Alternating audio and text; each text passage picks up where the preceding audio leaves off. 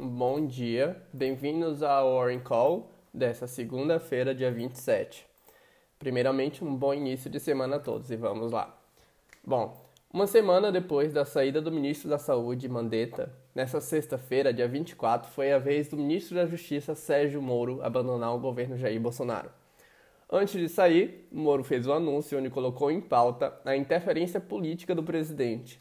O Brasil, que já vivia em uma crise na área da saúde e economia, agora também precisa lidar com a crise política instaurada no seu governo.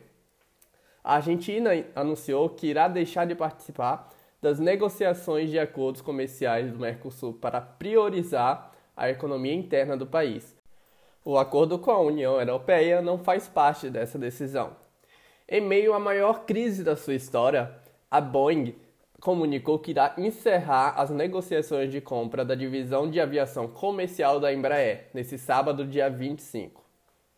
Em um sinal otimista, Donald Trump, presidente dos Estados Unidos da América, anunciou um pacote de gastos de 484 bilhões de dólares que coloca mais dinheiro para ajudar as pequenas empresas devastadas pela pandemia do coronavírus na Europa, os líderes assinaram um plano em um valor de 580 bilhões de dólares para esse combate imediato da pandemia. Bom, na Bolsa Brasileira, o Ibovespa despencou após o anúncio da saída do ministro Sérgio Moro, fechando o dia negativo a menos 5,45%. Durante o dia, chegou a decretar quase um circuit breaker, chegando a cair quase 9,58%. Os destaques negativos para essa sexta-feira ficaram por conta da CVC e da Azul. A Azul caiu mais de 10% depois de ter as suas ADRs reduzida pelo Morgan Stanley e com a disparada do dólar. Porém, quem acaba ganhando com essa alta do dólar é a exportadora Suzano, que foi um destaque positivo por sua vez.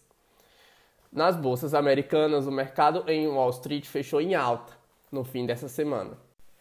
E o S&P 500 avançou em quase 1,4%, Dow Jones valorizou em 1,11% e o Nasdaq oscilou positivo em 1,65%.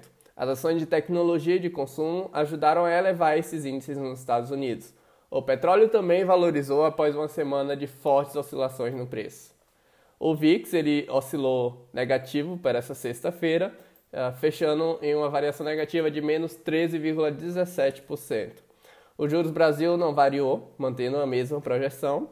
E o CDS Brasil subiu 4,18% nessa sexta-feira, dia 24, totalizando 326,5 pontos.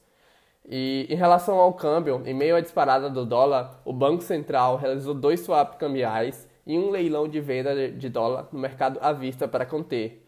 O Petax ele fechou a 5,65 na venda, com uma alta de 3,75%. Bom, essa é uma semana que vai ser bem decisiva para o mercado. Vamos ver o que, que ele nos aguarda por aí. E novamente um bom início de semana a todos e nos vemos na próxima Morning Call. Tchau, tchau.